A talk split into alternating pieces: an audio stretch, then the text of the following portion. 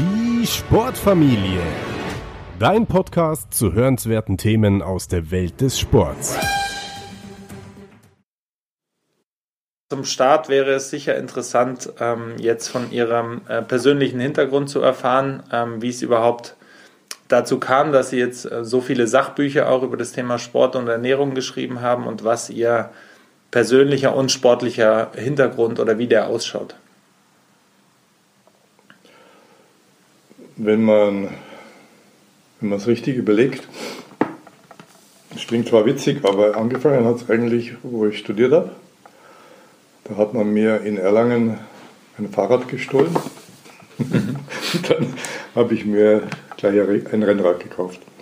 Und dann, wenn man Rennrad hat, fährt man halt am Radrennen so im Laufe der Zeit. Und dann habe ich mich mit dem Rennrad befasst als, ja, als Wunderinstrument, an dem so viele Menschen, intelligente Menschen mitgearbeitet haben. Und dann habe ich auch was veröffentlicht, so im, in der Zeitschrift vom Bayerischen Radsportverband über die Übersetzungsbeschränkung von Jugendlichen. Und bin Radrennen gefahren, wie gesagt. Und dann kam das Jahr 1972. Da waren die Olympischen Spiele in München. Und da war der Rudi Altig mit der Nationalmannschaft in Grünwald und hat dann in Bayern gefragt, habt ihr nicht einen Doktor, der was vom Radsport versteht? Und da haben sie halt auf den Artikel verwiesen. Dann hat er mich gerufen und dann bin ich nach Grünwald und habe, da habe ich die, mein, mein, Idol war das, da wurde Altig früher, und die Radrennfahrer gesehen, so das erste Mal richtige Nationalfahrer, das war schon toll. Da habe ich mich um sie gekümmert und das hatte bisher kein Arzt gemacht. Die waren immer so auf Party aus, also auf Gucken und Reisen machen, fotografieren, ausgehen. Äh, aber um die Sportler haben sich wenig gekümmert damals. Und das war eben irgendwie neu, das hat mich auch überrascht. Und dann hat der Rudi Aldi gesagt, der ist ein Mannheimer, jetzt bist du unser Doktor. Und seitdem war ich dabei, so zwölf Jahre. Und in den zwölf Jahren waren zwei Olympische Spiele dabei. Eine in Moskau wurde abgesagt, boykottiert und 16 Weltmeisterschaften, weil ich dann auch noch die Querfeldeinfahrer betreut habe, also im Februar Weltmeisterschaft Querfeldein und im, im Spätsommer oder Herbst die Weltmeisterschaft äh, Straße. Da kamen 16 Weltmeisterschaften zusammen. Und ja, und ich bin dann selber auch Radrennen gefahren und habe dann in den Trainingslagern immer auch mit trainiert mit den Fahrern, war also hinten dran. Das geht ja weil die fahren immer locker ähm, im Frühjahr. Und äh, ich habe es eigentlich so in meiner Region hier bis zum Schwäbischen Meister gebracht. Das ist so einigermaßen etwas. Äh, und dann befasst man sich natürlich mit der Materie, mit Radsport, mit, mit dem Rennrad, mit der Trettechnik, mit dem Trainingsprogramm und äh, auch die Athleten, wenn man die sieht, das, solche Menschen sieht man ja in der Klinik nicht. In der Klinik äh, sieht man ja nur Kranke, sodass also Ärzte, die über Gesundheit sprechen, eigentlich über etwas sprechen, was sie nie gesehen haben. Und mhm. ich war halt froh, dass ich da wirklich gesunde Leute gesehen habe und gesehen habe, was der Mensch, äh, wenn er sich gesund hält und gut trainiert, was er alles aushalten kann. Und dann kam auch die Frage der Ernährung, weil ich aber andere Sportler betreut, dann die Sprinter von Göggingen hier und äh, Tennisspieler und Fußballclub Augsburg, FCA auch damals. Oder Haller, Helmut Haller kam. Und da hat sich dann eben aufgrund der verschiedenen Fragen das ergeben, dass man halt erstmal eine Seite schreibt, dann zwei Seiten. Dann entstand das erste Heft über, wie ernährt sich der Sportler heute richtig. Und das hat sich weit verbreitet. Das habe ich dann damals der Firma Wander geschickt, die das Ovomaltine macht und andere Sporternährungsprodukte damals. Und die haben dann das Heft äh, Sport, Leistung, Ernährung aufgelegt und in ein Taschenformat gedruckt. Und das hatte damals jeder Sportler in der Tasche. Ich glaube, das waren über 300.000 Exemplare, die die da in den Markt gestreut haben. Wahnsinn, ja. Und als Honorar bekam ich damals mein erstes Rennrad. Das habe ich heute noch, 1976. Und dann hat sich dann das eben weiterentwickelt mit dem Buch Sporternährung. Das gibt es eigentlich, ja, das kam dieses Jahr in der 15. Auflage. Und dann habe ich den Verlag gefragt, wann denn die erste Auflage gewesen sei. Dann mussten die auch nachschauen. Und die haben dann zurückgeschrieben, Respekt, das war 1985, also 30 Jahre gibt es das Buch. Also Jubiläum kann man sagen. Eigentlich schon. Und was äh, irgendwie den Verlag und auch mich so ein bisschen erstaunt, dass eigentlich wenig Änderungen notwendig waren. Das da heißt, das erste Buch der Sport, Ernährung, Leistung könnte man heute noch lesen. Da nehmen Sie mir eigentlich gleich die nächste Frage sozusagen vorweg, weil Sie natürlich mit dieser langen Erfahrung dann auch genau ja, äh, es kommen ja viele Trends auf und gehen wieder ähm, und viele Säue werden durchs Dorf gejagt, ähm, was die Ernährung angeht. Und ähm, es, da gibt es viele Meinungen dazu. Aus Ihrer Erfahrung ähm, entnehme ich aber dem, was Sie gesagt haben, dass sich von den Basics sozusagen, von den Grundbestandteilen einer äh, sinnvollen Ernährung für Sportler gar nicht so viel geändert hat, oder? Man möchte immer gerne hören, dass es etwas Neues gibt, weil der Mensch gierig ist nach Neuem, was ja das Wort neugierig auch ausdrückt. Aber es ist halt so, wenn man sich nach den Naturgesetzen richtet, die ändern sich nicht. Und wenn man mit den Naturgesetzen in Einklang ist, hat man den besten Erfolg und das gilt auch langfristig. Es ist also keine große Erfindung, dass man jetzt sagt, die Ausdauersportler sollen sich mit Kohlenhydraten äh, ernähren und die Kraftsportler mit Eiweiß, das war schon im alten Rom so. Mhm. Die Soldaten Cäsars, die hatten alle eine Getreidemühle dabei, weil die mussten lange Märsche machen und wollten kein Fleisch und, und kein Wein oder so, sondern die wollten eben Getreide. Und die Gladiatoren haben immer Fleisch gegessen. Oder äh, auch die Läufer haben dann gemeint, sie könnten mit dem Fleisch von Antilopen vielleicht schneller werden oder so. Also es ist eigentlich keine große ähm, Erkenntnis, wenn man das so formuliert, dass man eben, wenn man Krafttraining macht oder intensives Ausdauertraining, mehr Eiweiß braucht und wenn man mehr Ausdauer hat, dann eben mehr Kohlenhydrate. Das ist also etwas, etwas, was eigentlich ein Naturgesetz ist, weil eben die Kohlenhydrate von der Ausnutzung her, ich meine, das ist ein eigenes Thema wieder, äh, das könnte ich jetzt schon auch gleich sagen, wenn mhm. das passt, warum das so ist. Gerne, ja. Dass also die Kohlenhydrate ja aufgrund des Namens Kohlenhydrate, Kohlenstoff und, und Wasser, äh, dann die praktisch die Atome äh, Kohlenstoff, Wasserstoff und Sauerstoff mit sich bringen in der Grundformel von der Glucose ähm, C6H12O6 und diese O6 sind natürlich für einen Organismus interessant, wenn er an die Grenze seiner maximalen Sauerstoffaufnahmefähigkeit kommt. Und dann nimmt er diese Substrate, die Sauerstoff mitbringen. Dann kann er noch mehr leisten. Und außerdem ist für intensive hm, Ausdauerbelastungen und auch für Intervallbelastungen wie bei Spielsportarten ähm, eigentlich hm, das mit äh, notwendig, dass eine schnelle Energie zur Verfügung steht und die Energieflussrate der Kohlenhydrate sind äh, dreifach so hoch wie die Flussrate der Fette. Das mhm. heißt, wenn ich schnell Energie brauche, dann muss ich die Kohlenhydrate verwenden. Ähm, und wenn ähm, auch Sportarten wie zum Beispiel 400 Meter Lauf äh, hohe Laktatwerte haben am Schluss, die, das Laktat entsteht ja aus Kohlenhydraten, also es ist notwendig. Aber halt äh, nur in diesen Situationen, weil sonst, ähm, wenn man also abnehmen will und nur Breitensport macht, dann braucht man sie nicht.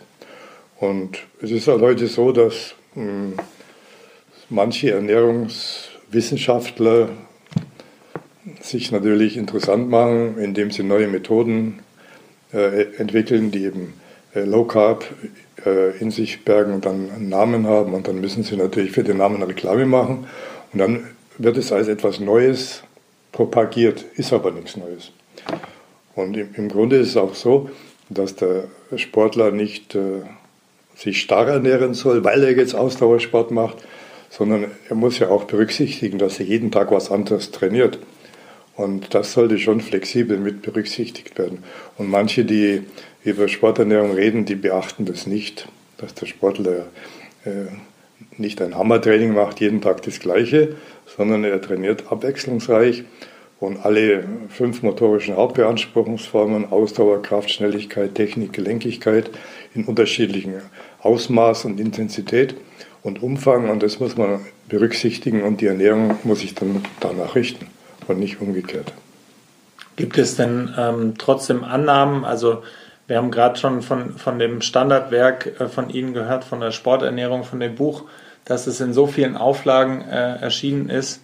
Was, da, was, sind da die größten Unterschiede, sag ich mal, von der Erstauflage bis zu heute? Also wo, haben sich, wo hat sich der Inhalt vielleicht auch so ein bisschen weiterentwickelt oder der, der Wissensstand, was jetzt auch vielleicht wissenschaftliche Untersuchungen angeht? Oder ähm, gibt es da Annahmen, die sich wirklich verändert haben überhaupt? Oder?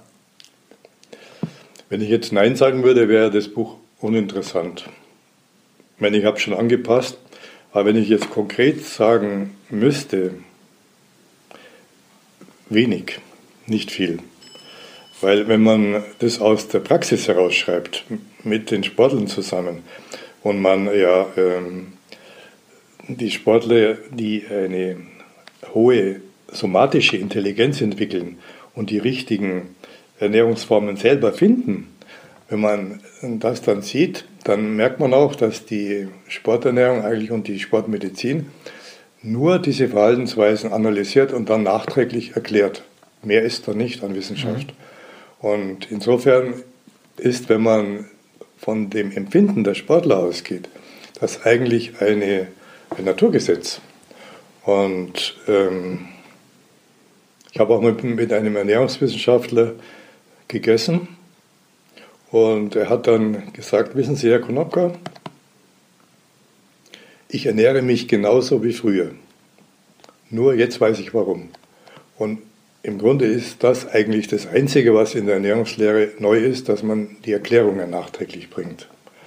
Und das ist, es gibt verschiedene Beispiele, ich meine, wenn ich die sagen darf, die mir so in den Kopf kommen, ist zum Beispiel ähm, die, der Hinweis, dass jetzt rotes Fleisch zum Beispiel Krebs macht.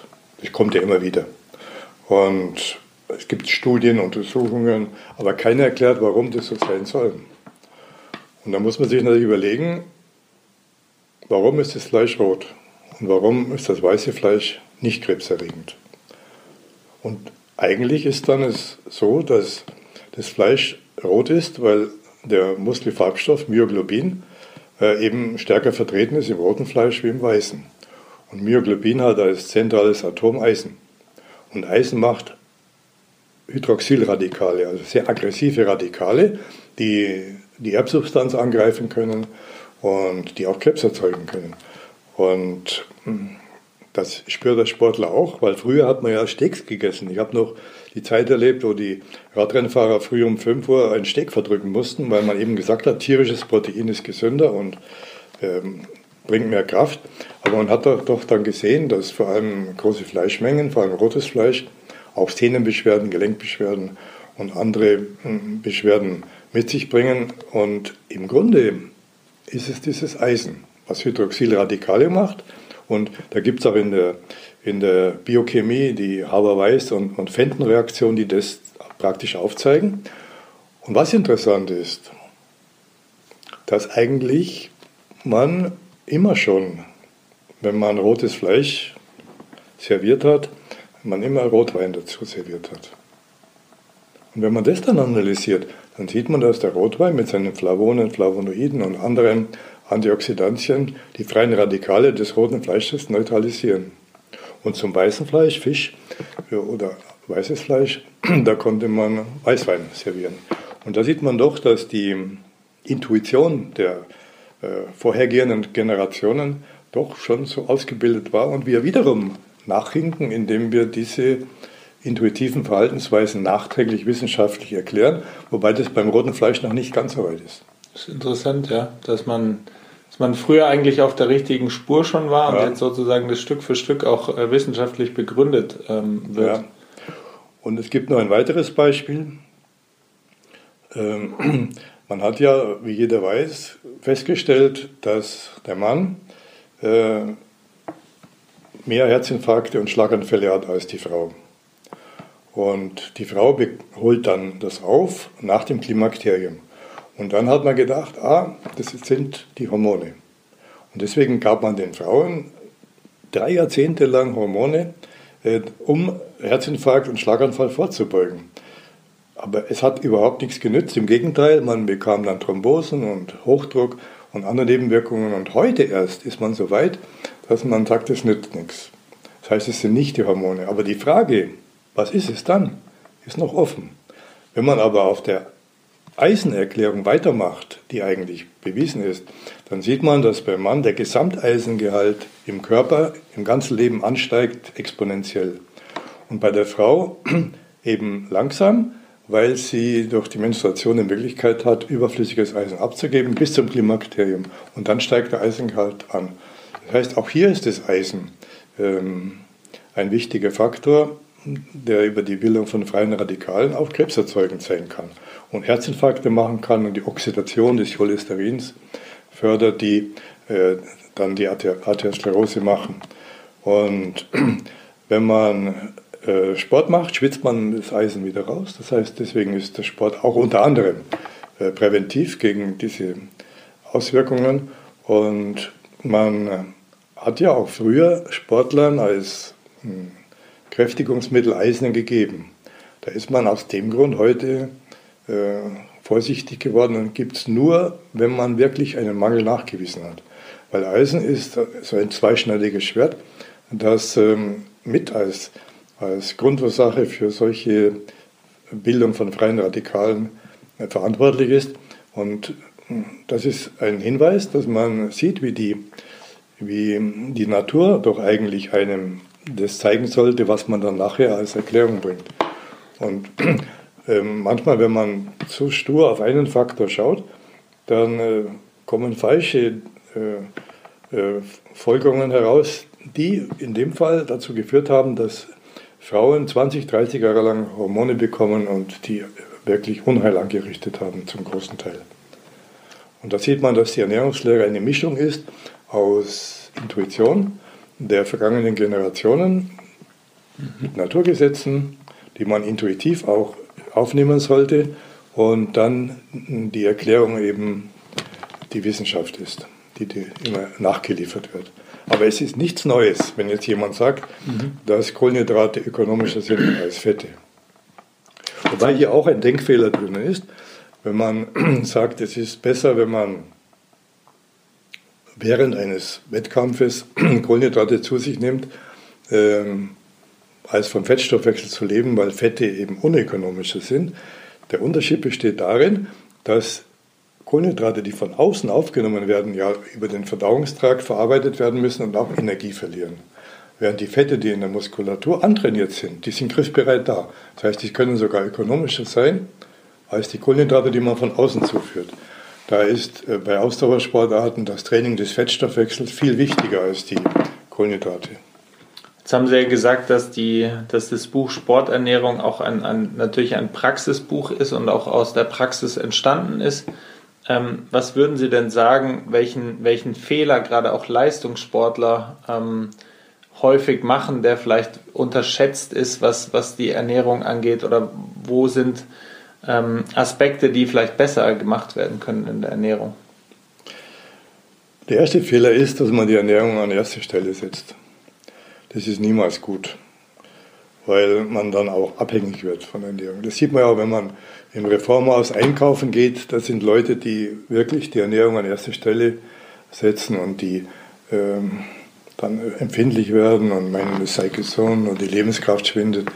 Ähm, und heutzutage ist es ja so mit den äh, Richtungen, die es gibt, so die ideologischen Richtungen, Veganismus und so weiter, ähm, dass dann die Menschen immer verrückter werden und die Ernährung weit an erste Stelle stellen und dann äh, ergibt sich ein neues Krankheitsbild, mhm. die Orthorexie. Das ist ein, ein Analogon zur Anorexie, also zur Magersucht. Die Orthorexie, Orthos heißt richtig, dass also Menschen sich mehr als drei Stunden pro Tag mit einer gesunden Ernährung befassen und dann vergessen auch zu leben. Während ein Sportler sollte erst einmal trainieren und seine Form aufbauen und Geduld haben. Man hat heute zu wenig Geduld. die Natur braucht nach wie vor ihre Zeit. Auch wenn man heute äh, unter Zeitdruck steht, die Natur arbeitet nicht schneller.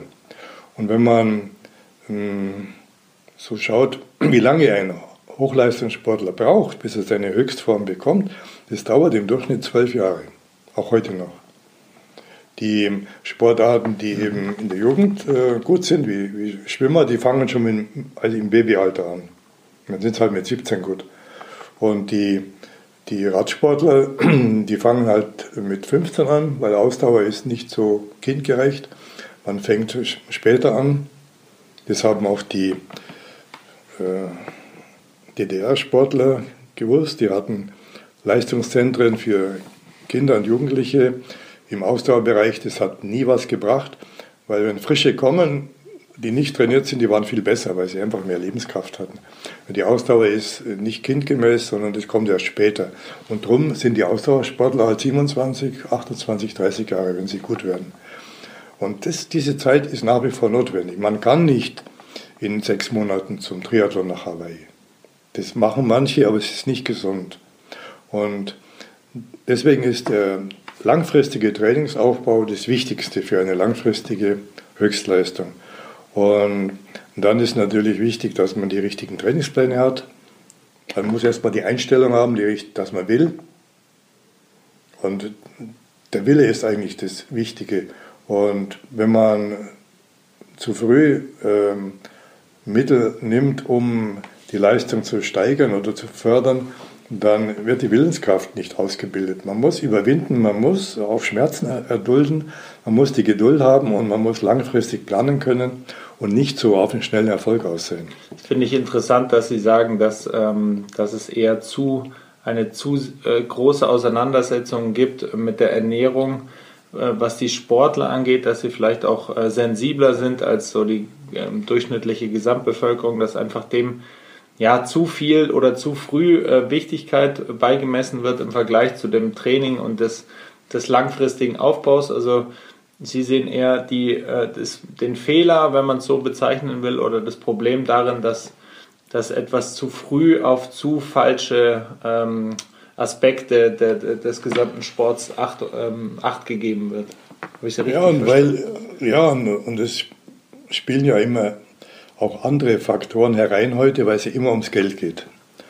Auch im Sport. Und das finde ich nicht gut, weil da die Faszination des Sportes etwas darunter leidet. Hm, Sie haben vorher das Beispiel gebracht von den Behinderten. Die haben eine ganz andere Motivation als die Nichtbehinderten. Die Nichtbehinderten, die denken im Hochleistungssport an Geld. Während die Behinderten froh sind, dass sie das zustande bringen. Das ist die Begeisterung ganz anders.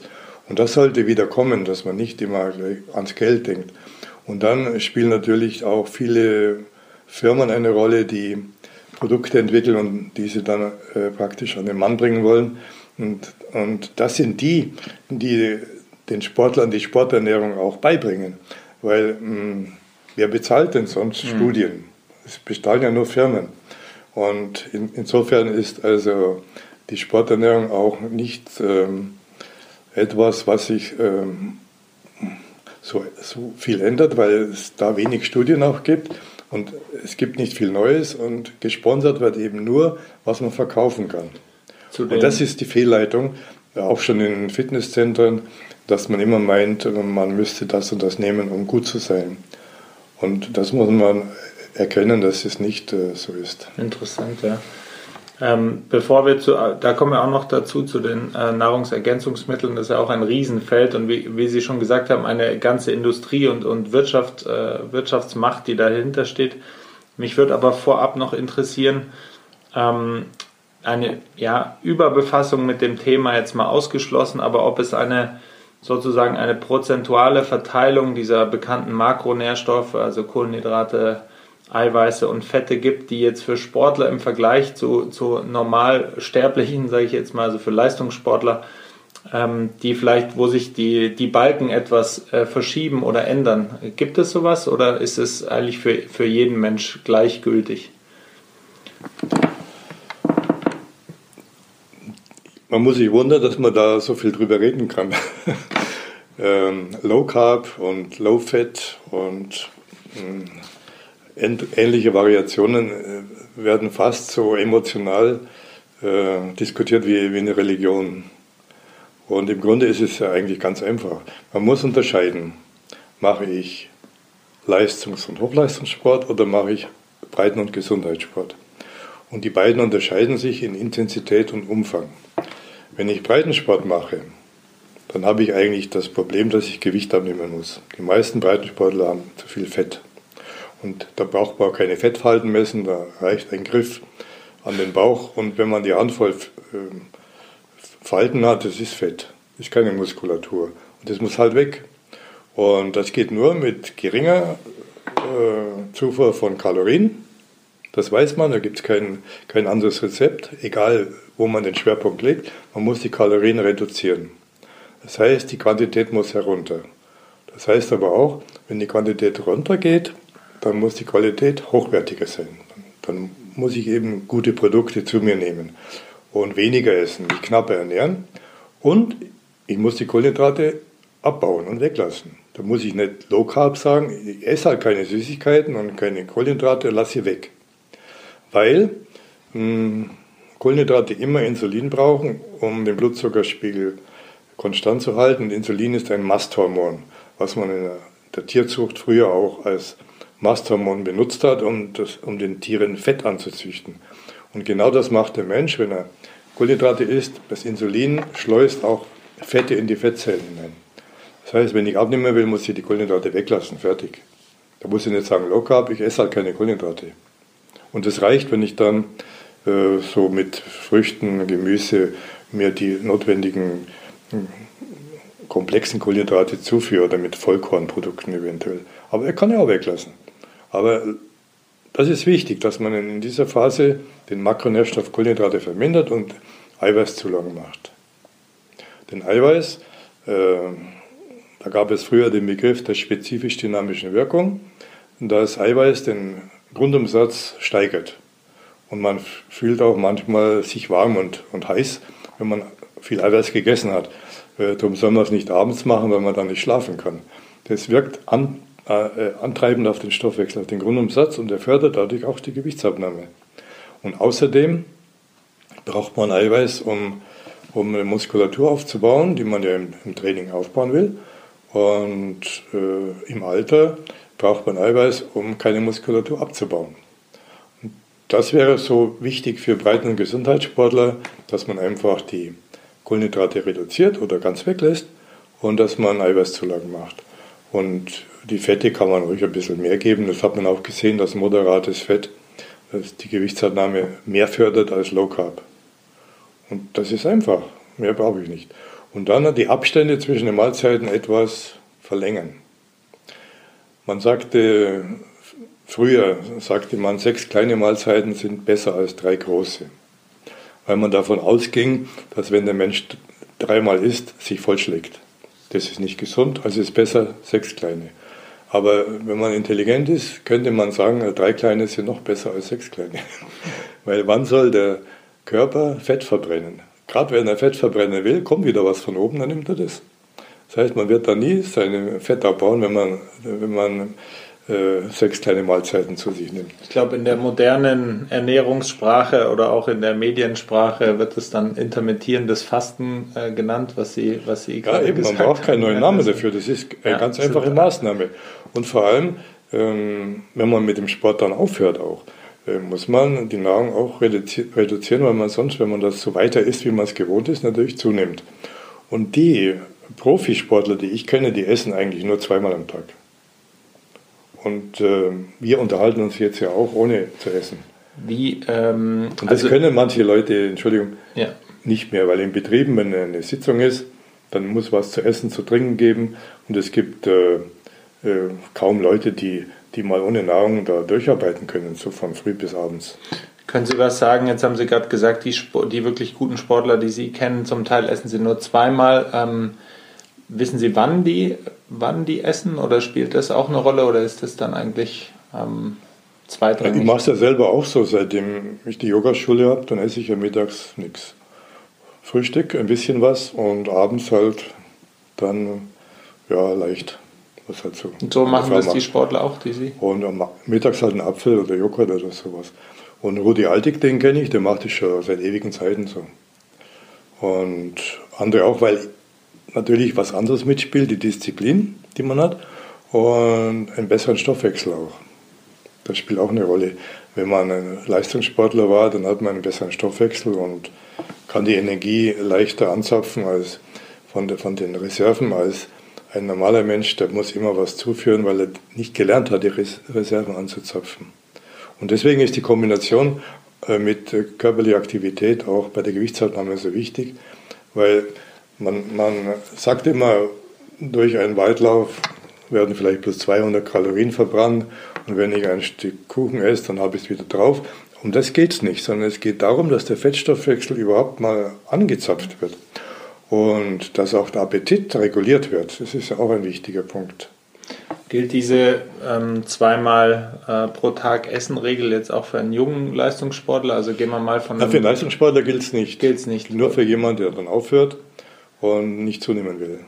Wie wäre, wie wäre dann aus, ein, äh, aus Ihrer Sicht jetzt eine, ja, wie viele Mahlzeiten äh, für, einen, für einen Leistungssportler, was wäre da optimal oder ist es zu spezifisch jetzt auf die, auf die jeweilige Sportart anzupassen? Man muss natürlich immer den Trainingsplan an, an ja, wir haben gesagt, an zweite Stelle. Die erste Stelle ist die richtige Einstellung, die zweite Stelle ist die richtige Trainingsplanung. Und wenn ich am Tag, jeden Tag trainiere, dann muss ich halt äh, entsprechend dem Training auch das, was verbraucht ist, ergänzen. Deswegen ist das beste Schlagwort eigentlich für die Sporternährung bedarfsgerechte Ernährung. Und der Bedarf ändert sich halt nach dem, was ich trainiere. Und das ähm, hat sich vielleicht insofern ein bisschen geändert, dass man auch sagt, wenn jemand Ausdauer macht, dass auch Eiweißzulagen wichtig sind, weil man sieht, dass wenn man Eiweißzulagen und Kohlenhydrate kombiniert, die Regeneration doch etwas besser ist. Und auch die, man verliert ja auch durch Ausdauertraining an Muskelfasern, weil man sieht auch, dass die ähm, CPK, also die Kreatinphosphorkinase, ansteigt durch Zerfall von Muskelfasern, wenn man sich äh, intensiv ausdauernd belastet. Und Enzyme werden verbraucht, Hormone. Also man braucht Eiweiß auch, wenn man Ausdauertraining gemacht hat.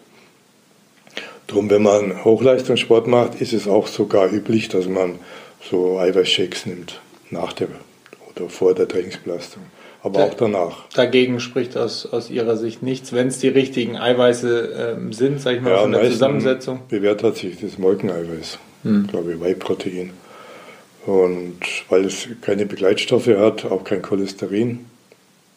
Denn das ist ja ein, auch ein wichtiger Faktor, wenn man Vollmilchpulver nehmen würde. Da muss man sich ja vorstellen, wie das entsteht.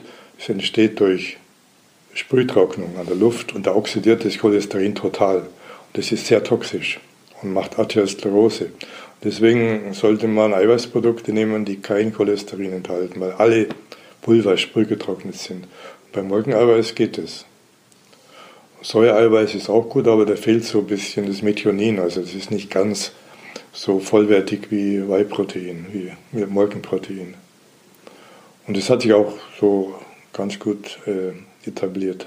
Ich möchte noch mal kurz zurückgehen zu den also Hochleistungssportlern ähm, oder Leistungssportler, weil wir da auch viele, ähm, viele betreuen natürlich und uns damit auseinandersetzen. Gibt es denn für die ja noch spezifische Tipps, die Sie direkt, äh, die Ihnen sozusagen aus Ihrer Praxis und der ganzen Erfahrung einfach wichtig sind? Vielleicht auch noch mal auf den Aspekt angesprochen, was das Trinken angeht. Also gibt es ja das eine Lager, das sagt, Quatsch, mit dieser Trinkempfehlung Wasser einfach trinken, wenn man Durst hat, ähm, ist, es, ist es aus Ihrer Sicht besser, konstant zu trinken und immer was bereit zu haben und sollte das nur Wasser sein? Oder was sind so allgemeingültige Tipps für, für Hochleistungssportler, die Sie vielleicht äh, noch geben können? Das ist natürlich ein weites, weites Gebiet, aber gerade die Flüssigkeitszufuhr ist auch wieder typisch. Ich war dabei, als früher das Isostar entwickelt worden ist, dann ähm, haben die Diätassistentinnen, jetzt ohne ihnen zu nahe zu treten, ist ja immer so, der Arzt ähm, spricht über Ernährung dann bildet er die Diätassistentinnen aus und dann sagen die dem Arzt, was er machen darf. ist auch heute noch teilweise so. Ist zwar manchmal berechtigt, weil manche Ärzte sich mit Ernährung gar nicht befassen, das stimmt schon. Aber damals war es so, dass man gesagt hat, der Mensch hat äh, in der Zivilisationskost äh, eh 10 bis 12 Gramm Kochsalz, also sollte man in Sportgetränken kein Kochsalz hineingeben, man hat man das weggelassen. Aber man hat natürlich den Fehlschluss gemacht, dass der Sportler ja während der Belastung Kochsalz verliert und die Kochsalzzufuhr durch die Nahrung erst zeitlich versetzt erfolgt. So, das heißt, dass er während der Belastung in Natriummangel gekommen ist und das ist gefährlich, weil ähm, durch Natriummangel hm, die Myelin-Schichten äh, der Nervenzellen, vor allem in der Brücke, also im Gehirn, äh, zerfallen und dadurch gibt es Hirnschäden. Und die sind recht gefährlich und das ist auch der Grund, warum manche Sportler ähm, ja, Schwindel und Gehirnsymptomatik hatten, wenn sie ähm, praktisch nur solche Getränke hatten, die kochsalzfrei waren.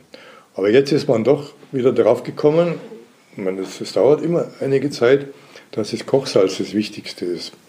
Und man nicht äh, kochsalzfreie Flüssigkeit in, in, hoher Menge zu sich nehmen sollte, weil man dadurch noch mehr Natrium und andere Mineralstoffe verliert, wenn man nur Wasser trinkt.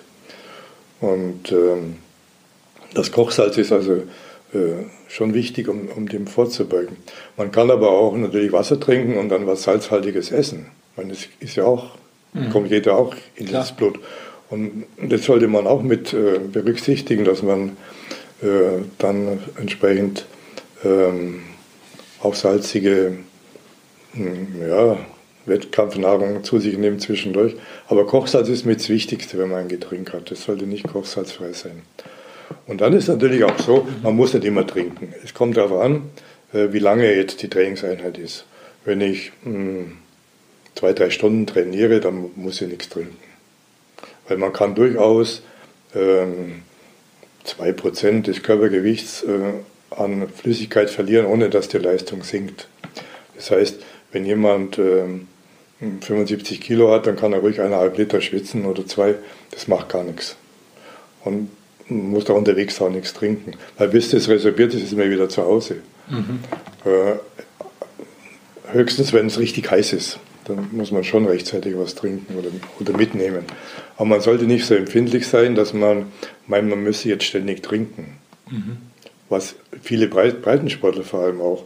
Wenn sie, das ist überhaupt ein Fehler äh, heutzutage, dass durch die Industrie und durch die Propagierung der Hochleistungssporternährung hm, das auch auf den Breitensport übertragen wird.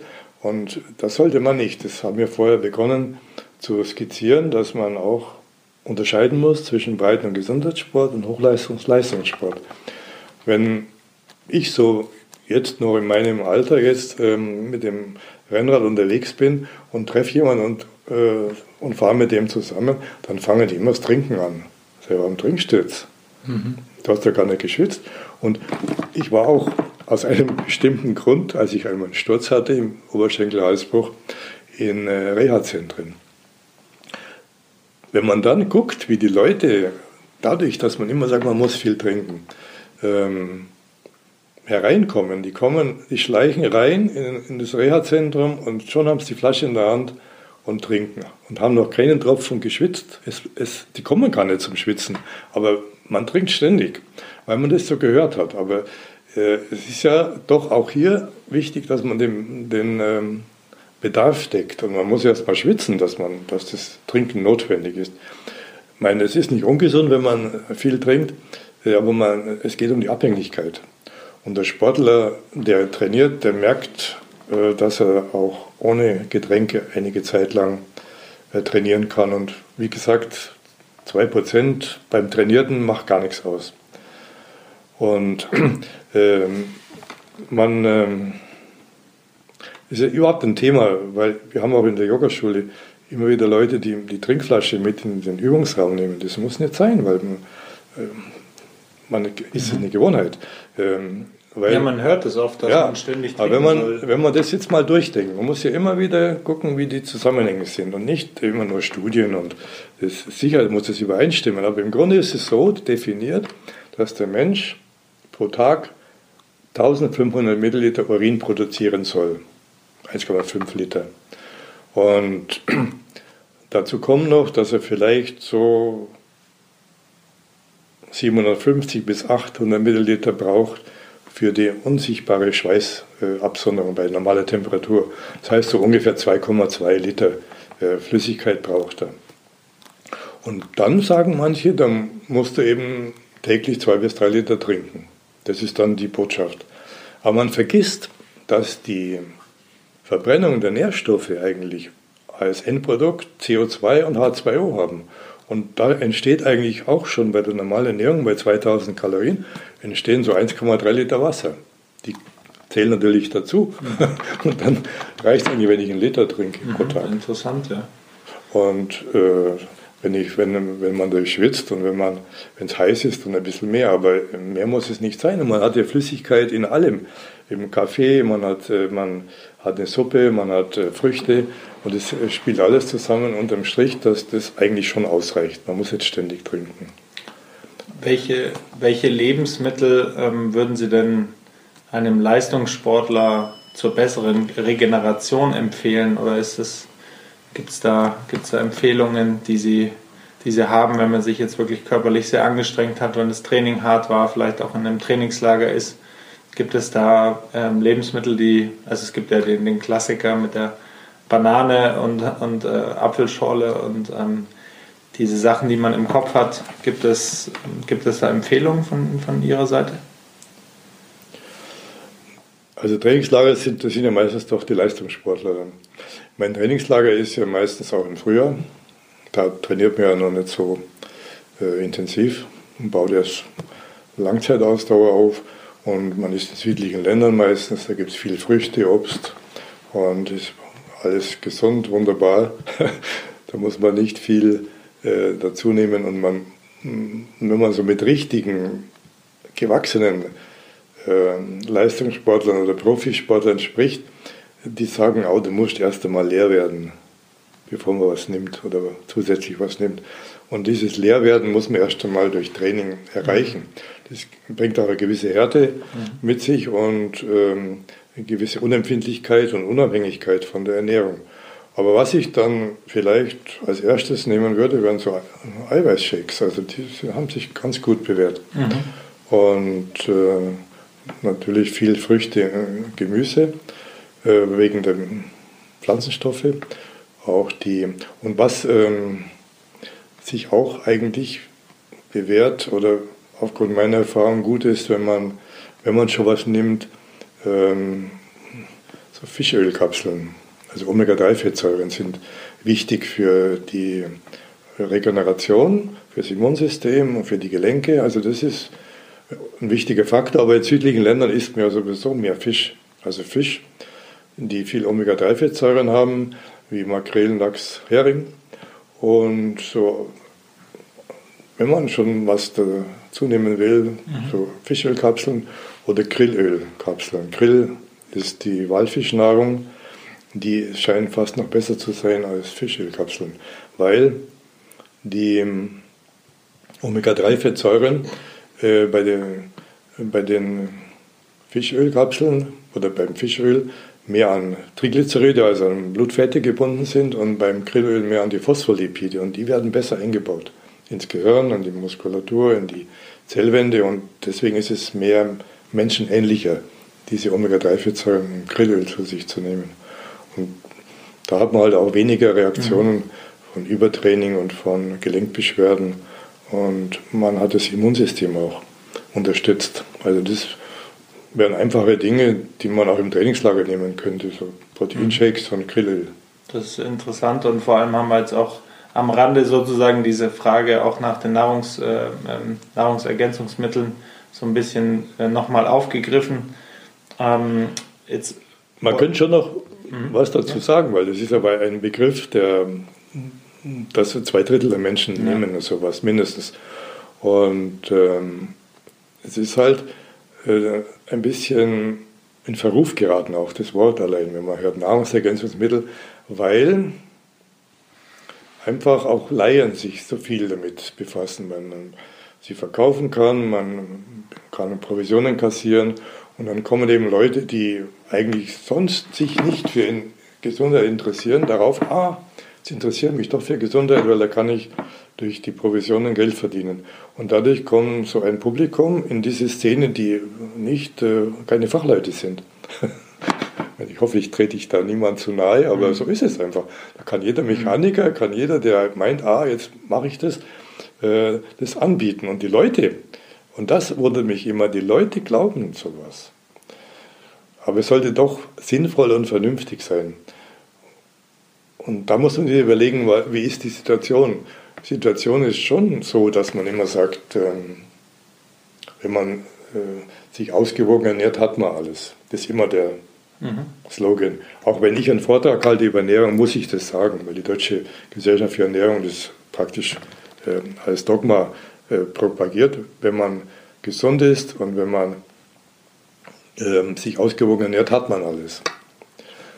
Aber wenn ich dann andersrum die Frage stelle, wenn ich mich gesund ernähre und keinen Sport mache und nicht schwanger bin, sobald man schwanger wird, ich meine, das ist bei mir keine Gefahr, mhm. dann muss man Folsäure nehmen, B12 nehmen. Also das ist ja komisch, mhm. ne? wenn man sagt, man ist vollwertig ernährt.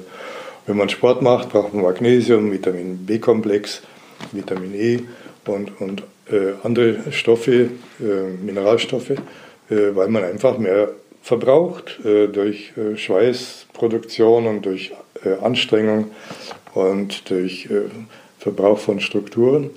Und wenn man älter wird, braucht man auch mehr Eiweiß, braucht man Vitamine, weil einfach der, der Darm nicht mehr so viel aufnimmt. Und dann, wenn man älter wird und Sport macht, mein, dann gilt es schon nicht mehr, dass es ausreicht, wenn man sich ausgewogen ernährt. Und mhm. zwar auch deswegen, weil einfach die Nahrungsmittel weniger Inhaltsstoffe haben an Mikronährstoffen wie früher. Wenn man zum Beispiel eine Analyse einer Tomate vergleicht von heute und vor 20 Jahren, dann ist da höchstens ein Drittel der Mikronährstoffe mhm. drinnen wie früher. Das heißt, die stimmen gar nicht mehr, mhm. die Nahrungsmitteltabellen. Und gerade bei Tomaten sieht man ja, dass es sehr unterschiedliche äh, Tomaten gibt, nach dem Geschmack auch. Und es kommt von, von der Herkunft, äh, hängt es ab und von der Jahreszeit und von der Lagerung und so. Und im Grunde gibt es schon eindeutige Mangelzustände mhm. in der mhm. heutigen Zeit, äh, wie man ja auch sieht beim Vitamin D, mhm. das ist ja sehr stark äh, propagiert, äh, weil einfach ähm, man zu wenig Vitamin D in der Nahrung hat und weil die Menschheit auch zu wenig an die Luft geht. Äh, und Vitamin D ist so vielseitig, das ist fast wie ein Hormon. Und da sieht man schon, dass der Mangel äh, mhm. eindeutig ist. Und ein anderer Fall ist auch das Selen. Das ist ein eindeutiger Mangel. Da war auch in der Zeitschrift Lancet eine Statistik über die Selenverteilung auf der ganzen Welt. Da ist Deutschland weit hinten. Und vor allem Germany, Bavaria, ist weit hinten. Da ist ein Nord-Süd-Gefälle, wie beim Jod. Und ähm, wir haben einmal auch überlegt äh, beim Kongress über Endokrinologie, äh, über die, äh, das Hormonsystem, einen populären Vortrag zu machen. Und da hat einer gemeint, da redet man doch mal über den Kopf. Und da hat man dann überlegt, wie man dann nimmt als Referenten. Und da sagt ein Hausarzt, es gibt ja heute eigentlich keine Köpfe mehr. Und da wurde es einem erst bewusst, dass das stimmt. Mhm. Und zwar, weil der Mangel an, an Jod eben im Speisesalz ausgeglichen wird. Und so gibt es schon Mangelzustände, die bekannt sind, wie beim Selen und Zink und ähm, Vitamin D, sodass man schon darüber nachdenken sollte, mhm. ob da ein Mangel besteht. Und da empfiehlt sich schon auch, vor allem wenn man Hochleistungssport macht, mhm. äh, entsprechende Untersuchungen zu machen, die auch diese Stoffe mit untersuchen, nicht nur die, die äh, mhm. geläufigen äh, Kalium, Natrium, Kreatinin und Leberwerte und so, sondern da, diese Stoffe. Da sind, äh, sind Sie mir jetzt zuvor gekommen, weil das wäre genau die nächste Frage gewesen, was Sie einem Sportler empfehlen würden, sozusagen, um die, um die Ausgangssituation klären zu lassen. Ähm, was, was wäre der Schritt? Also einfach mit dem mit dem Hausarzt einen Termin machen oder wo, an wen wendet man sich am besten, wenn man den Ist-Zustand sozusagen feststellen möchte, um zu erfahren, wo man vielleicht auch ähm, ergänzen soll oder supplementieren soll? Es müsste halt ein Arzt sein oder Sportarzt, Sportmediziner, der sich damit befasst. Man sieht es beim Selen, es befasst sich niemand damit, weil es einem nicht verschreibungsmöglich ist und nur bei Mangel ersetzt werden kann. Und äh, wenn jetzt kein Mangel ist, wird die Untersuchung nicht bezahlt, ist ein Problem. Und dann beschäftigen sich normale Ärzte gar nicht damit, weil sie es nicht in der Praxis nicht brauchen können. Mhm. Und natürlich ist es bei anderen Untersuchungen dann auch so. Mhm. Man müsste also jemanden finden, der sich damit befasst, dass man also diese äh, eine ganze Palette untersucht, auch die die ganzen Vitamine und äh, Spurenelemente, auch Hormone und dann schaut, dass man nach äh, Befund dann äh, gezielt äh, mhm. ersetzt. Aber gibt es da eine, eine, eine Liste? Also ich stelle mir vor, das ist relativ schwierig, dass man an die, äh, an, an, an die richtigen Adressen kommt. Gibt es da eine Empfehlung Ihrerseits? Oder? Ja, ich meine, ähm, ich bin gut befreundet mit dem Dr. Strunz. Mhm. Kennen Sie den? Ja, klar. Bestseller-Autor, ja. Auch. Und der hat auch so meine Dinge, die ich früher geschrieben habe in der Zeitschrift Tour, so rhetorisch wunderbar umgesetzt. Also. Und der hat auf seiner Homepage eine, eine Liste, wo praktisch alles draufsteht. Ähm, die man den Sportler empfehlen könnte, wenn sie, wenn sie Super. sich unter, untersuchen. Ich habe die angekreuzt, die mhm. wichtig wären, aber es sind das sogenannten. das werde ich auf jeden Fall verlinken. Zusammen Drohwerte, also die normalen medizinischen Werte und die Frohwerte hat er mhm. das genannt. Fand ich recht gut. Und dann kann man ja, weiß woran man ist, die kann man mhm. dann gezielt äh, substituieren. Sehr gut, ja, werde ich verlinken. Mhm. Und ähm, natürlich auch Ihr Buch und alle weiteren äh, Informationen jetzt zu Ihnen. Ähm, vielleicht daran anschließend gleich die Frage, weil es so gut passt, wenn man diesen Ist-Zustand festgestellt hat, also da auch wieder die Frage an, an Sportler gerichtet ähm, oder aus der Sicht von Sportlern, macht ein Ernährungsplan Sinn oder sind wir da schon wieder in der Über- äh, hypochondermäßigen Art, dass man, dass man sich zu viel damit beschäftigt und wenn ja, ab wann macht ein Ernährungsplan für einen Sportler Sinn, der wirklich auch ähm, jetzt auf die individuellen Bedürfnisse angepasst ist und ab welchem Alter vielleicht auch? Ein Ernährungsplan ist immer gut, kann man sich äh, so ein bisschen orientieren, aber ich würde es nicht so starr sehen. Das ist genau wie wenn man einen Trainingsplan macht, unabhängig vom Wetter. Ich meine, ich werde jetzt nicht, wenn es regnet, 200 äh, Kilometer fahren. Und wenn es schön ist, fahre ich halt die 200 Kilometer. Und beim Essen ist es ähnlich. Man muss ein bisschen äh, variabel bleiben und frei bleiben, aber als Richtschnur ist es sicher gut, wenn man mal einen durchdachten Ernährungsplan hat, dass man weiß, wie es richtig wäre. Mhm. Aber man muss nicht immer alles äh, auf einmal zu sich nehmen. Ich meine, mhm. man geht ja eigentlich von einer Mahlzeit zur anderen, von einem Mangel zum anderen. Man muss es nicht äh, jeden Tag ausgleichen. Es reicht auch langfristig über eine Woche oder so. Und da ändert sich ja der Appetit und äh, schmecken sollte es schon. Also, aber der Appetit wird auch unbewusst etwas gesteuert, wenn man einen Plan hat. Also das muss man selber äh, sehen, wie man die innere Freiheit bewahrt und doch den Plan im Hinterkopf hat. Mhm. Bevor wir jetzt so in Endspurt gehen, möchte ich nochmal ganz persönlich Fragen ähm, oder ein bisschen so schnell, äh, Schnellschussfragen, äh, nenne ich es mal. Ähm, wenn Sie jetzt nur fünf Lebensmittel auf eine einsame Insel äh, nehmen, mitnehmen dürfte, dürften, wo auch nichts äh, anderes wächst, welche würden Sie, welche würden Sie mitnehmen? Es kommt natürlich darauf an, was auf der Insel selber da wächst. Da wächst nichts. Sie dürfen wirklich nur fünf mitnehmen. Und Wasser ist ausreichend vorhanden. Wasser ist immer gut. Hm. Mein Getreide wäre gut. Es hält sich lange.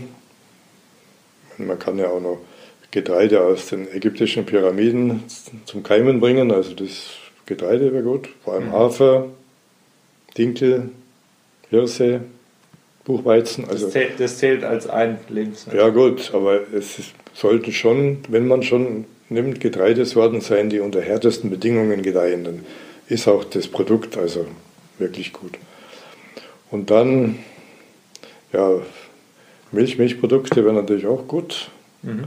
Und das reicht eigentlich schon. Äh, wenn man Obst und Früchte hat, das reicht eigentlich schon. Die Yogis in Indien haben oft nur Getreide, Milch, Früchte. Diät oder. Getreide, Milch, Früchte. Ja, mhm. das ergänzt sich recht gut. Man hat Eiweiß, man hat Kohlenhydrate, man, man hat Vitamine, Spurenelemente, Pflanzenstoffe. Und das wird eigentlich äh, reichen. Mhm. Ja. Wenn, wenn Sie zwei Fitnessübungen wählen müssten, die, ähm, die einfach ja, äh, auch vielleicht Klassiker sind, die sich über die Jahrhunderte oder vielleicht auch in den Zeiten jetzt überhaupt nicht geändert haben, die wirklich äh, effektiv sind, ähm, die viel bringen. Welche, welche kämen Ihnen da zuerst in den Sinn? Natürlich subjektiv, äh, wenn man da antwortet. Ich meine, das eine wäre eine Ausdauersportart, also für mich persönlich Radfahren mhm. oder eben zu Fuß oder Walking oder mhm. Ausdauer. Das gibt es ja schon seit ewigen Zeiten, weil die Menschen schon immer Läufer waren, Jäger waren.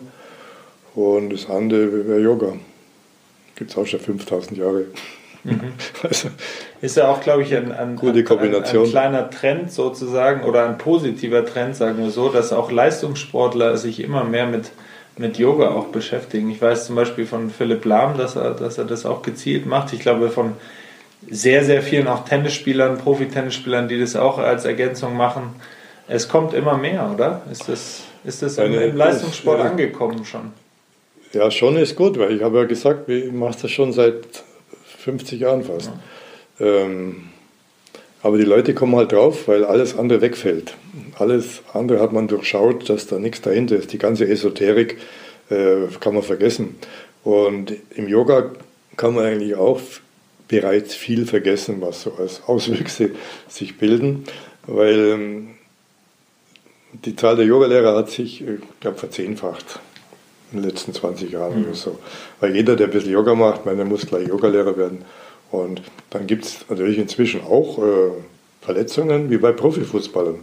Wenn jetzt ein, ein unerfahrener Anfänger mit einem ehrgeizigen Lehrer zusammenkommt, dann, dann machen die Übungen, die, die wenn der Mensch nicht gewohnt ist, die innere Wahrnehmung zu schulen, dass es dann auch zu Verletzungen kommt. Aber das ist nicht Yoga.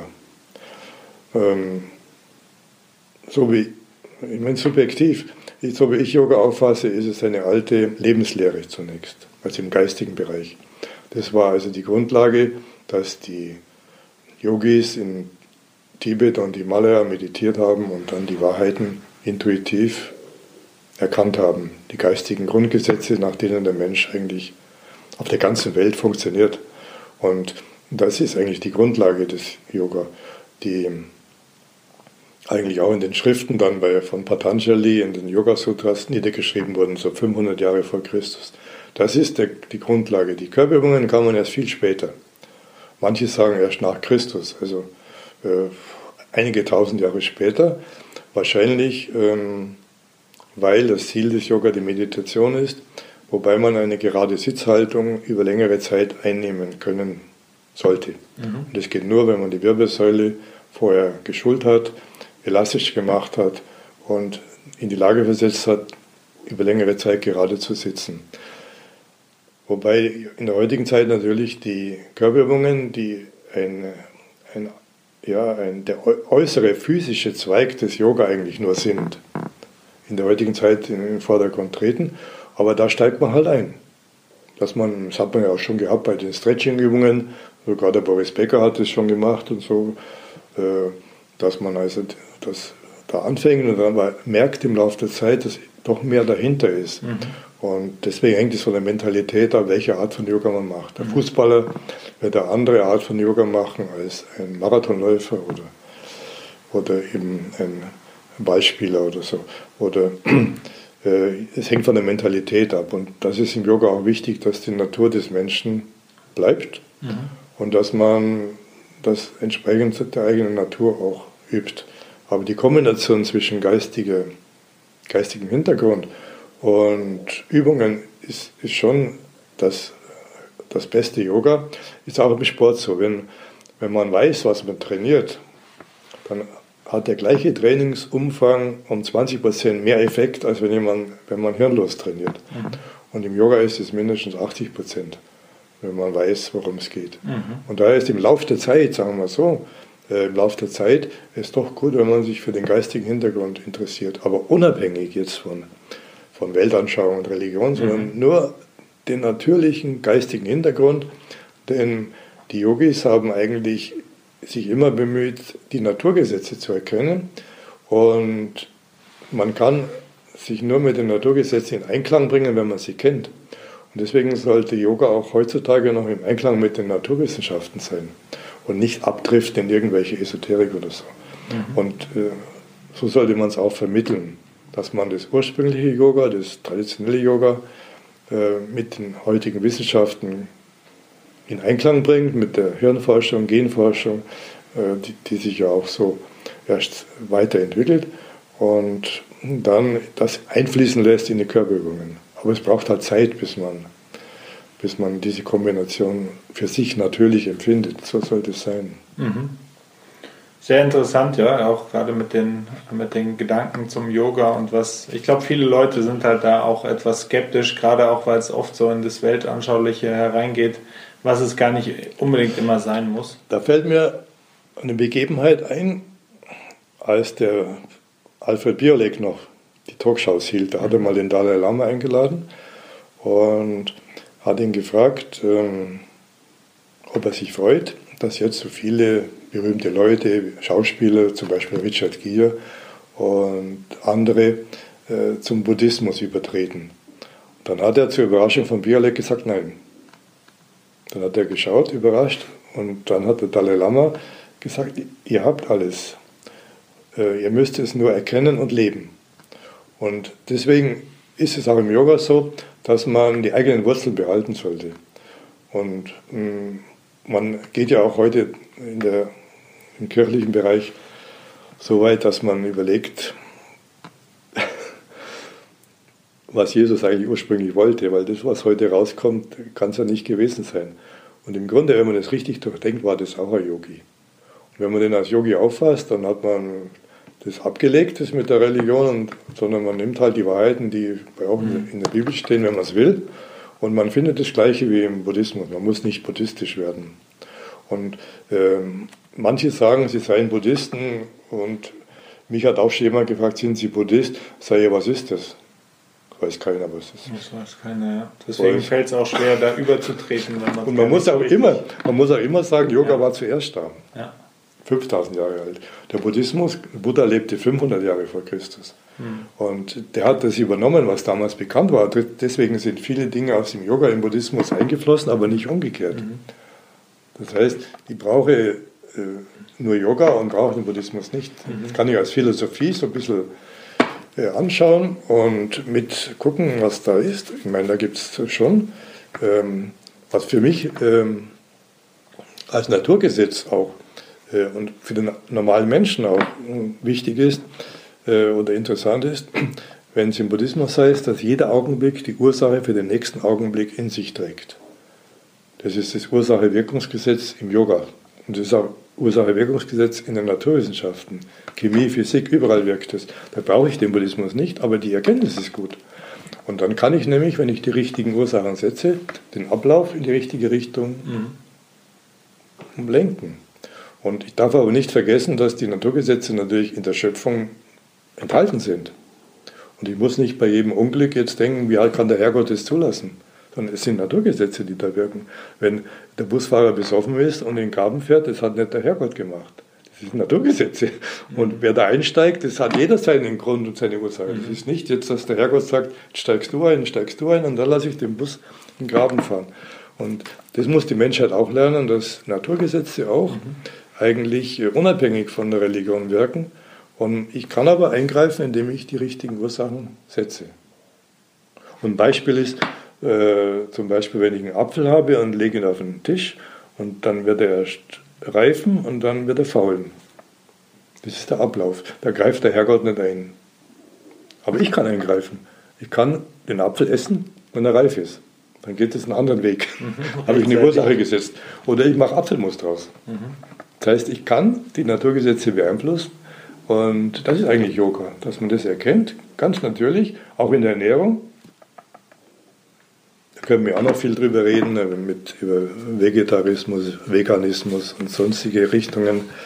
Ähm, aber man muss auch sehen, dass der Mensch das einzige Lebewesen ist, das auf der ganzen Welt überleben kann. Mhm. Wenn er sich an das Umfeld anpasst. Und dazu gehört auch die Ernährung. Es wird ein, ein, ein Inder in Indien sich vegetarisch ernähren können als ein Eskimo in der Arktis. Mhm. Und beide kommen in den Himmel, weil das sagt ja auch ein Yogi, ich glaube nicht, dass der Herrgott den Himmel für Bewohner warmer Klimate hm, vorgesehen hat. Nur vorgesehen hat. Wir, hoffen es mal, dass ja. es für alle offen steht. Und in Europa sind wir halt dazwischen. Ja. Da ist die Mischkost eigentlich das, was die, das, das, Klima und das Umfeld verlangt. Und äh, Sportler sollten auch äh, nicht fanatisch sein und ideologisch sein, sondern schon vernünftig und sich bedarfsgerecht ernähren. Und da gehört halt die Mischkost dazu. Ähm, aber die Ideologien sollten schon draußen bleiben. Ich würde, jetzt haben wir die Brücke nochmal zum Sport geschlagen oder auch vielleicht zum Leistungssport. Ähm, mich würde ganz persönlich interessieren, welcher, welcher Sportler Ihnen zuerst in den Sinn kommt, wenn Sie jetzt an Erfolg denken. Es muss jetzt auch gar kein aktueller Sportler sein. Ähm, Gibt es da einen Namen, der Ihnen sofort kommt? Mein, äh, es ist halt schwierig. Ich meine, aufgrund meiner Geburt, das hängt mit meiner Mutter zusammen, dass ich so früh geboren worden bin wahrscheinlich, äh, fällt mal der Rudi Altig ein. Das war ein echter Sportler. Mhm. Man, man, sagt zwar, äh, er sei nicht so richtig äh, sauber gewesen, aber ich habe es nur erlebt, da war, haben die Franzosen gesagt von ihm, der Monsieur Naturel, also der natürlich lebende Athlet eigentlich. Und der hat alles gemacht, auch Yoga und äh, verschiedene Ernährungsformen und hat sauber gelebt, hat trainiert hat eine Ausstrahlung gehabt. Und das ist ja überhaupt bei Sportlern das Faszinierende, wenn man die Frage hört, was, was würden Sie für einen Sportler nennen, mhm. Hm, diese Ausstrahlung, die man nicht definieren kann. Mhm. Und die nennen die Franzosen das Sacre Feu, das heilige Feuer. Mhm. Das haben nicht viele.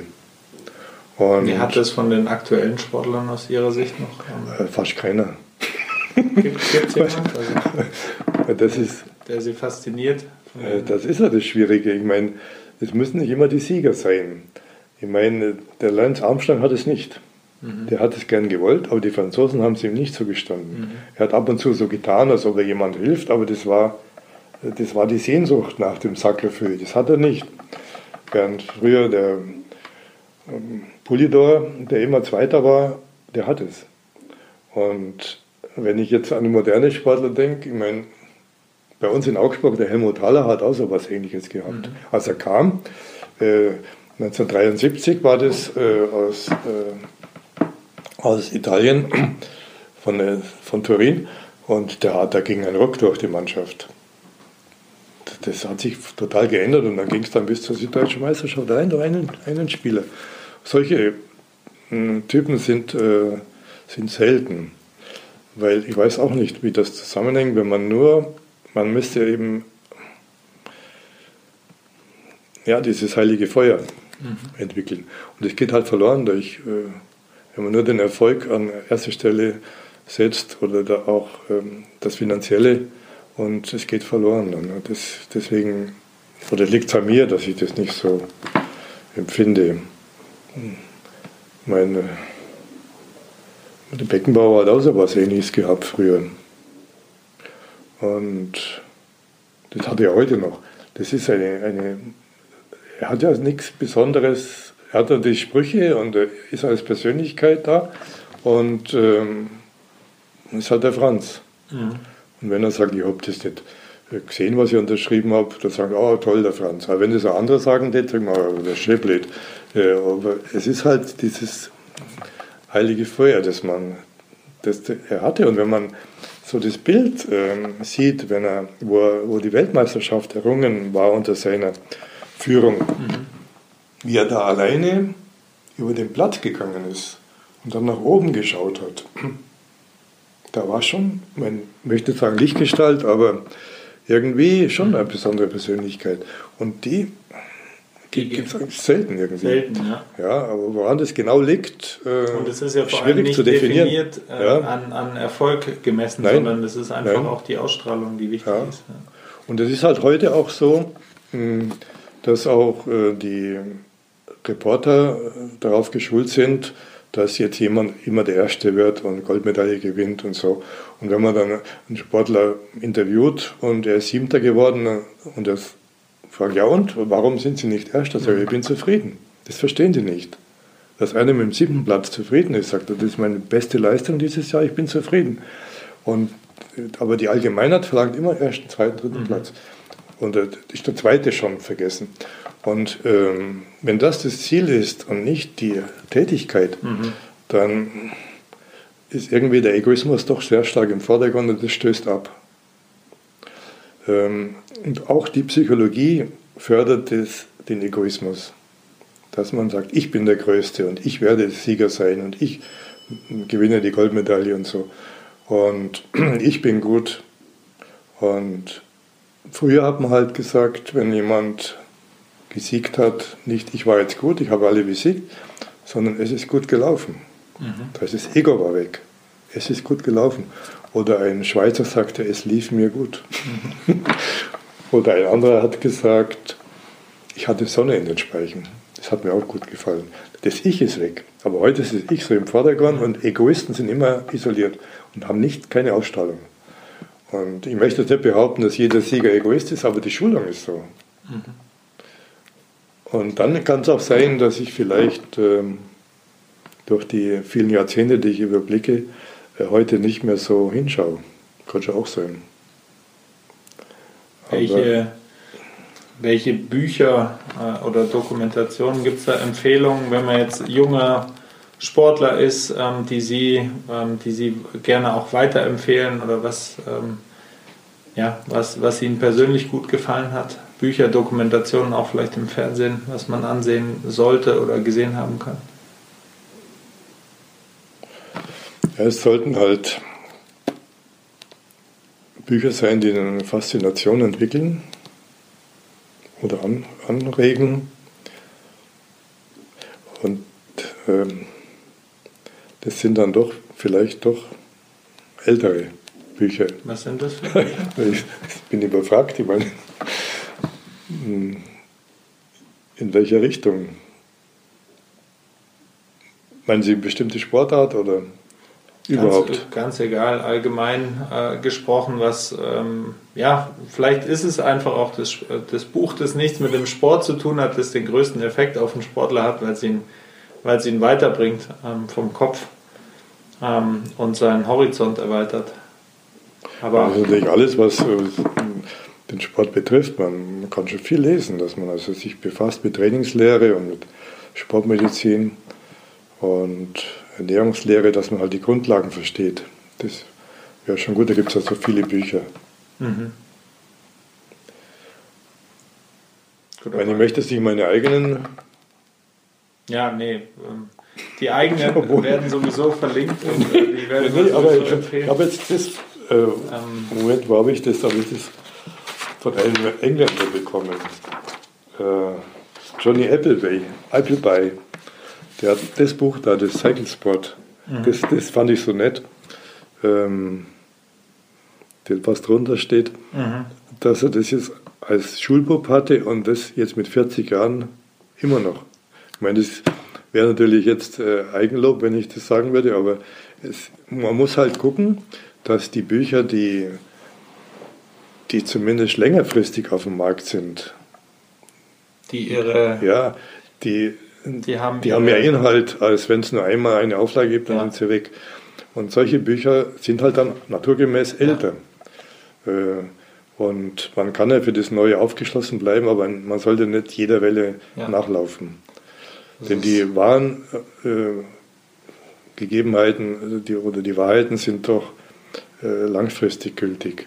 Und darum sind auch Biografien von erfolgreichen Sportlern, die was schreiben. Ich weiß auch nicht wer, aber so Bücher, die vielleicht mehrere Auflagen schon hatten, das wäre vielleicht das ein, ein Hinweis. Guter, das ist ein guter Tipp und mhm. kann dann auch jeder für sich selber.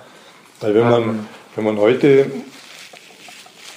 ich meine, was halt heute, das ist ja schon eigentlich fast immer so gewesen, dass in den Buchmessen jedes Jahr über 100.000 Neuauflagen sind, also im deutschsprachigen Raum neue, also mhm. nicht äh, neue Bücher, nicht neue Auflagen, sondern neue Bücher. Und da sieht man schon, dass der Markt überschwemmt ist. Und ich ärgere mich auch oft, wenn ich mich hinreißen lasse, Yoga-Bücher zum Beispiel zu bestellen, da kann ich fast alle wegschmeißen. Weil mhm. es ist, ist, kaum mehr Inhalt drin, sondern nur aufgewärmte Dinge. Und es ist schwierig, äh, substanzielle Bücher zu finden. Aber es ist auch subjektiv. Es muss einen ansprechen, man muss merken, das gibt mir was. Und ähm, aber Nein, so konkret der, könnte ich jetzt nicht sagen. Das macht nichts, aber der Tipp mit den Auflagen ist eigentlich Auflagen gut. Da habe ich jetzt persönlich noch gar nicht so drüber nachgedacht, ja. aber es ist vollkommen richtig. Ich lese immer noch gern die alten Bücher vom Dr. van Aken, der auch den Harald Norport damals trainiert hat der diese lange Ausdauermethode schon äh, aus äh, seiner Praxis heraus empfohlen hat, ohne wissenschaftlichen Hintergrund. Und das gilt heute noch alles. Und man muss halt diese Grundsätze nach wie vor befolgen, weil die Natur ja so bleibt. Und man kann dann eben aus diesen alten Büchern, die sich gehalten haben, mehr lernen als aus den neuen, die nur nachplappern, aufwärmen wie beim Essen, wenn ich immer was aufwärme, ist nichts mehr drin. Und Bücher mit Substanz zu finden, ist nicht einfach. Ein gutes, ein gutes äh, Schlusswort, würde ich sagen. ähm, jetzt wollte ich noch zum Abschluss fragen, wo man Sie für, für weitere Informationen, wenn jetzt äh, Zuhörer interessiert sind, ähm, an dem, was Sie gesagt haben, vielleicht auch näher sich mit Ihnen noch beschäftigen wollen, wo findet man Sie? Ja, im Internet habe ich eine Homepage. Mhm. Werden wir verlinken. Mit der Yogaschule. Und in dieser Homepage habe ich einen Punkt Ernährung. Und da habe ich eigentlich so die Quintessenz formuliert, so für einen allgemeinen Menschen, Sportler auch, und auch Nahrungsergänzung sinnvoll, äh, konkret formuliert, in verschiedenen Stufen. Mhm. Meine, es gibt äh, natürlich Tiefpunkte, wo man wenn man Burnout hat, dass man, was man für ein Programm machen könnte. Das habe ich dann genannt äh, Aufbauprogramm für schwere Zeiten. Da könnte man das Sinnvollste hm, heraussehen, herausnehmen äh, und für eine Basisversorgung auch. Und dann die, die Ernährungsregeln der DGE kritisch beleuchtet, wo die Schwachpunkte sind und dann auch Schwerpunkte für die gesunde Ernährung, die habe ich da schon noch mit drin. Und die, das passe ich auch immer wieder an. Also das wäre eine Möglichkeit. Und dann ist auch die E-Mail-Adresse da angegeben. Okay, werden wir, alles, äh, werden wir alles verlinken. Dann sage ich herzlichen Dank für das interessante ich Gespräch. Danke. Vielleicht haben Sie noch einen, ja, ähm, ab, wenn Sie zum Schluss noch irgendwas loswerden wollen, können Sie das jetzt gerne noch machen oder gibt es vielleicht noch einen ein, ein Zitat, das Ihnen gut gefällt, das Sie irgendwie äh, weitergeben möchten? Oder die müssen auch nichts sagen zum Schluss, also kein, kein Muss. Ja, inwiefern jetzt ungefähr?